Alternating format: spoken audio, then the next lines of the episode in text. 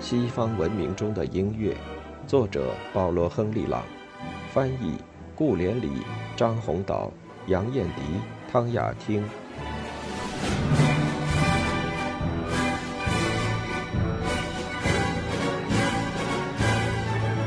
晚期作品。一七八八年的牛津交响曲标志海顿进入创作活动的最后一个时期。这部作品之所以如此命名，是因为海顿1791年被授予荣誉音乐博士学位时，他在牛津上演。随后十多年中创作的四重奏、交响曲、弥撒和清唱剧，均出自一个无人可望其项背的大师之手。前进道路依然崎岖，但每一份收获都得到有意识的展示。出于更高层次的交响结构需要。末乐章中简单的回旋曲被充分展开的奏鸣回旋曲取代，以和前面各乐章的艺术品格相匹配。典型德奥式的变奏曲偏好出现在中间乐章，样式有喧闹的滑稽模仿，也有皇帝四重奏中的固定调处理。后期交响曲中的缓慢影子增强了表情的深刻和戏剧性的张力。常常只不过是几个小节，庄重低沉，有时神秘莫测，总是陷入沉思和幻境；有时是梦想，带有强烈的浪漫气质。这些警言般的乐句体现出这位伟大的作曲家正在自言自语，仔细掂量着问题，以备随后的论证。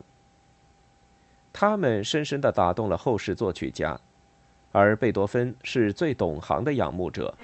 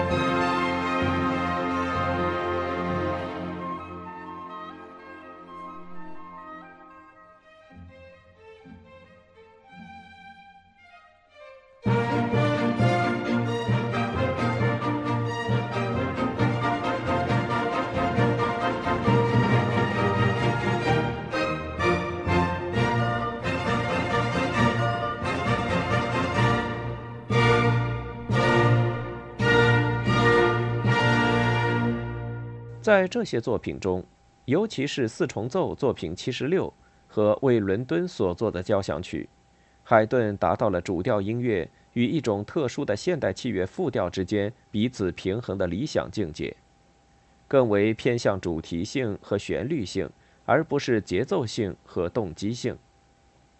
这给予他一种前所未闻的想象自由，旋律、节奏、切分、力度对比。普通的休止、犹豫、突然的爆发、扭曲、无穷的乐思在腾飞，令人叹为观止。所有这一切的迷宫，都以高度艺术化的副对位手法灵巧编织，连最细小的末节也不放过。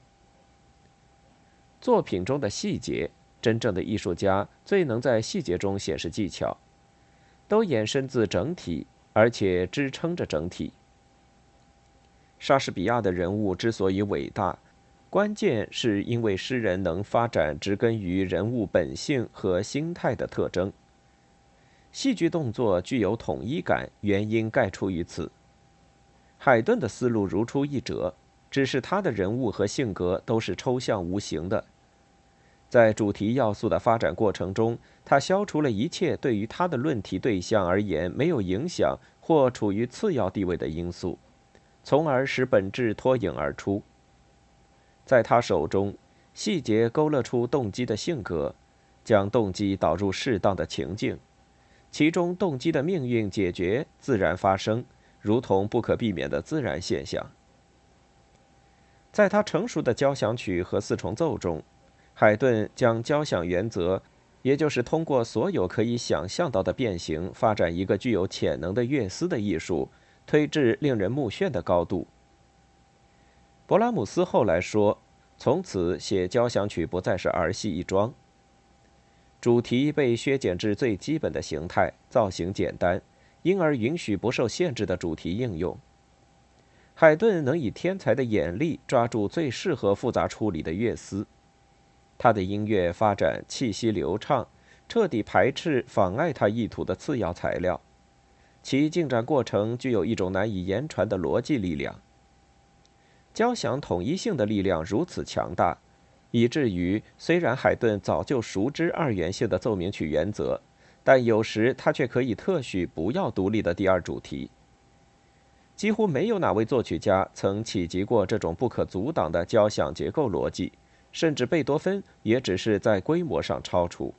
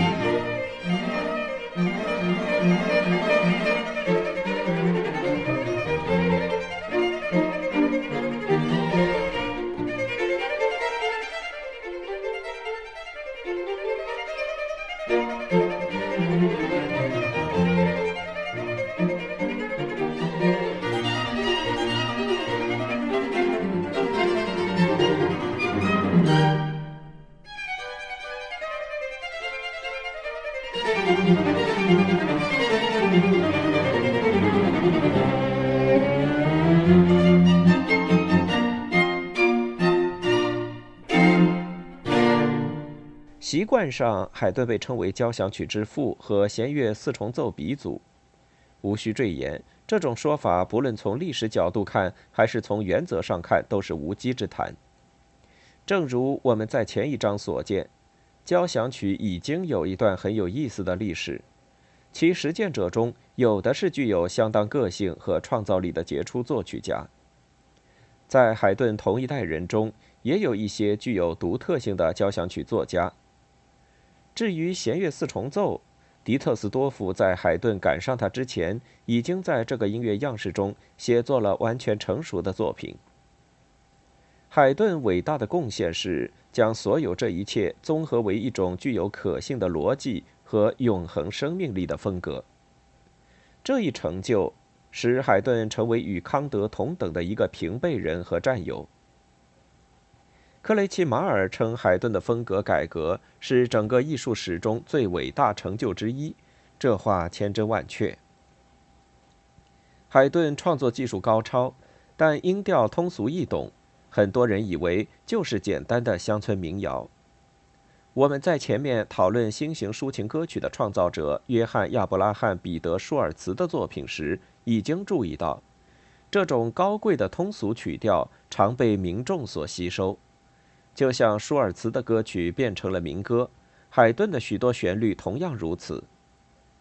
海顿确实常常运用通俗的音调材料，包括德国的、波西米亚的、克罗地亚的、匈牙利的，甚至吉普赛的曲调。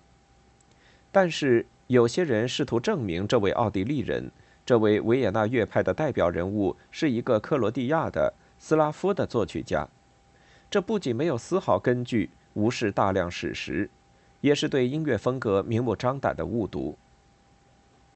卡尔·恩格尔为纪念海顿诞辰两百周年，撰写了一篇资料详实、确凿有据的文章，令人信服地戳穿了这种由库哈克臆造的传言。在英语世界里，传谣者是哈多和帕里。恩格尔转述了18世纪维也纳帝国皇城的特别魅力与光彩。指出此集海顿的全部要点。他认为，这位所谓的克罗地亚农民是一个比格鲁克、莫扎特和贝多芬都更典型的维也纳作曲家，这是绝对正确的。海顿与莫扎特的关系具有重大意义，两位伟大音乐家的相互友谊和彼此影响被传为佳话，但是两人的天性、气质和观念何其不同。海顿。自小几乎遭到遗弃，未经调教，不得不在拼搏中长大成人。他唯一的原则只能是不靠学校教育，只凭生活训练。而莫扎特家教有方，见多识广，从巴黎、伦敦拉丁人的抽象和英国人的经验主义，到约翰·克里斯蒂安·巴赫，随后是意大利马蒂尼、哈塞伟大的歌手们。意大利人的梦想伴随莫扎特的一生，亨德尔和歌德同样如此。这种梦想如同亨德尔一样，最后结晶为对人生的激情，体现为歌唱。海顿的天才活跃在乐器上，他的诗意生命变成了双簧管、圆号和小提琴的生命。海顿在乐器上演奏，莫扎特在乐器上歌唱。海顿的乐队充满生机，他的乐器欢蹦跳跃，随心所欲；而莫扎特在他宏伟壮观的交响曲中，总是处于人生的符咒之下，在那里一切都在歌唱，甚至包括他的快板。无怪乎海顿出于这样的天性，成为德奥音乐文化最纯粹的代表。对于德奥人，器乐就像声乐对于拉丁民族一样自然。因此，尽管海顿的创作生涯以一部歌唱剧开始，这是难得歌唱剧最早的例子之一，但除了无人岛之外，他的歌剧没有统一感，也没有持续的戏剧张力。尽管其中包含某些不错的段落。为海顿以后写作合唱作品打下良好的基础。关于海顿在歌剧史中的作用，将在评述18世纪末歌剧篇章中进行讨论。有关他的天主教音乐，也将和他的同代人一起讨论。但是，有一个合唱音乐的领域，海顿有权要求享有单独的篇章——清唱剧。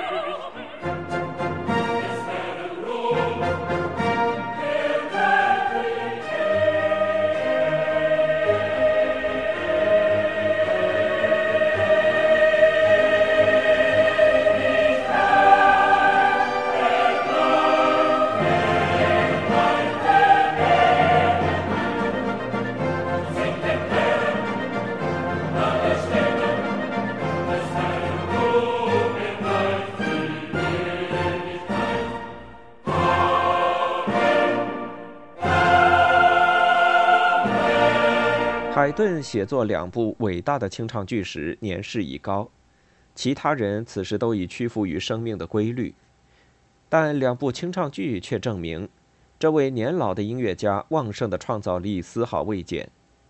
不仅如此，他们是清唱剧历史上的里程碑作品。海顿访问英国期间，熟悉了约翰·塞巴斯蒂安·巴赫和亨德尔的作品。在那个国家，清唱剧是众人仰慕的对象。英国人在演出亨德尔作品时的忠心挚爱，英国人乐观的新教人生态度，一定给海顿留下深刻印象。在他的青年时代，德语文学已经以宗教的欢乐和安谧的敬仰，赞美大自然的春天。茂盛和沉静。但是，无论布鲁克斯、哈勒还是克莱斯特，都没有像海顿所具备的那种对大自然和生命的奇迹近乎天真烂漫、热切无忌的精神。正是这位音乐家，才完全表现出了语言只能部分传达的宗教观。《创世纪》的歌词来自英国，亨德尔曾见过这份歌词。虽然他喜欢其中对大自然的描绘和沉思，但对于他更为雄壮粗犷的戏剧幻想力而言，他又过于苍白。《创世纪》基于米尔顿的一首长诗，但是沙尔夫茨伯里以及崇拜自然的英国诗人的精神，无疑影响了这个圣经《创世纪》的故事叙事。其在这里的展现，主要是通过合唱赞美诗。海顿对歌词的处理引起众多非议和嘲笑，贝多芬也是一个嘲笑者，这个事实不该引起误导。对电闪雷鸣、风雪雨夜、潺潺流水和各种动物众生相的天真描绘，完全处于总体情绪的控制之下，并且与音乐的其他成分水乳交融，因为只有音乐上可行的形象才得到表现和强调。随后，人出现了，天真的描绘音乐变为美丽夏娃的画像，最终结束于对人类悲剧的感慰。叙述的描绘和大自然的诗歌在这里是崇拜造世主的形式，神的善性体现于世界的美好事物之中。这依然是启蒙运动的概念，它只需要简单的音乐语言。伟大德奥作曲家中最充满世俗活力的一位，在《创世纪》中找到了这种音调。世界的美妙事物开口向我们诉说。海顿能够在音乐中以最诚挚的新鲜口吻表达他的宗教感情，因为他的信仰与他音乐中的对象达至同一。沙夫兹伯里和歌德的自然观都赞美爱情，将爱情作为自然的顶峰。这也是海顿在《创世纪》的最后一部分所要表达的观念。《创世纪》大获成功，随后这位六十七岁的音乐家马不停蹄地开始写作另一部清唱剧《四季》。如果我们回想亨德尔的《快乐的人》《忧思的人》《稳健的人》，他那遥远的灵感启发再次明晰可见。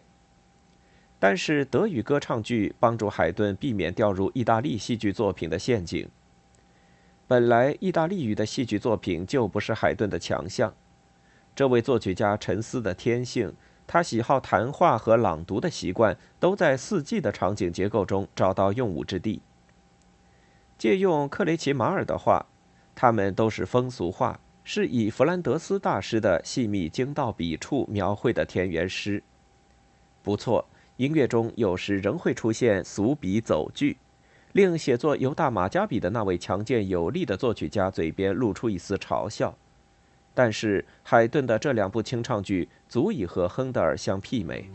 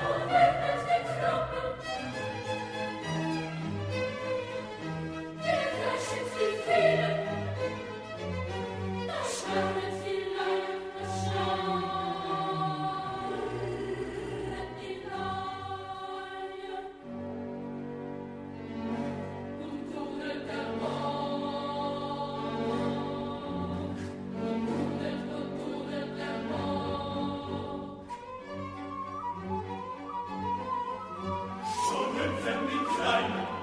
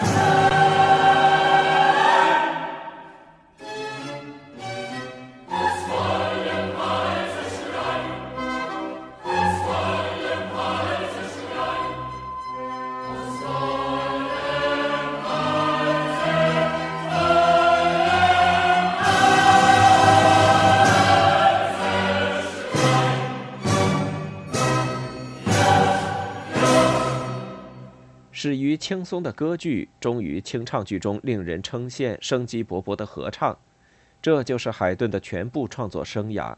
横越在其间的《巍峨大厦》是器乐作品。歌德称这些作品表达了真理的理想语言，它们的各个组成部分以充满活力的必然性相互聚合。而莫扎特则说，在这些作品中，海顿让人欢愉，使人震惊，引人发笑，促人深思，其本领之高，无人相比。海顿性情温厚，热爱儿童，对下属关心备至，因而赢得了“海顿爸爸”的别号。莫扎特就常常以这样的亲切口吻称呼海顿。本来用于称呼海顿其人的这个别号，后来被音乐著述家用于作为艺术家的海顿。这说明人们可悲地忽视了他的音乐和他的时代的真正精神。十九世纪后半叶无法理解这种生动活跃、激素飞驰的音乐想象力。二十世纪的听者对这种音乐同样感到陌生，因为他们的趣味建立在十九世纪末臃肿沉重的音乐之上。海顿的作品在我们的音乐生活中具有明确的地位，无人可以替代，没有任何其他作品可以替代。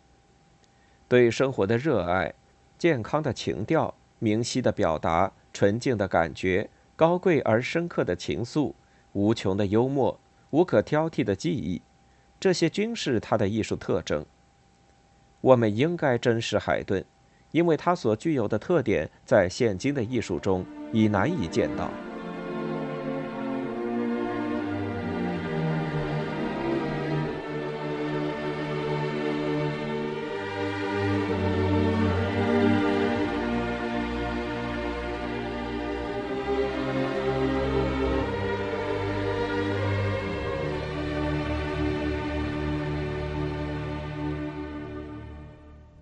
欲听完整版有声书，请关注我的微信公众号“我也读书 FM”，获得收听与更新信息。